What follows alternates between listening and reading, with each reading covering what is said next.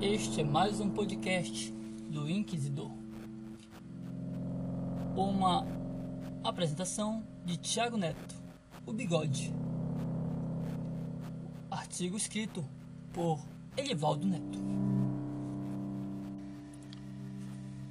Não se engane, nossa geração vive um conto de fadas. Um dos maiores problemas da nossa geração é acreditar em uma realidade que não existe, ou seja, em um conto de fadas.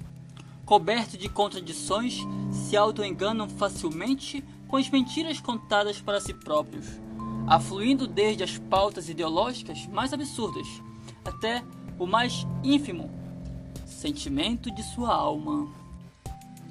Isso se dá pelo resultado de longas décadas de trabalho dos grandes influenciadores, educadores e artistas fundamentalistas presentes e dominantes na cultura brasileira e internacional. Mas, então, o que seria um fundamentalista? Eric Wengler definia como fundamentalista o sujeito que acredita em frases, independentemente do que elas queiram dizer. Basta olhar à sua volta e perceberá muitas pessoas assim, que acreditam em frases e estão dispostas a matar e a morrer por elas. Todavia, existe uma grande distância entre as palavras e a realidade. E se você não tem ideia do que aquelas palavras estão se referindo na realidade, então todas elas se tornam fetiches. Na prática, o fundamentalismo consiste em pegar um feitiço verbal tomar posição em relação àquilo e usá-lo como um critério para julgar as situações. Logo, as pessoas passam a acreditar nessas frases para serem aceitos como bons moços junto à sociedade.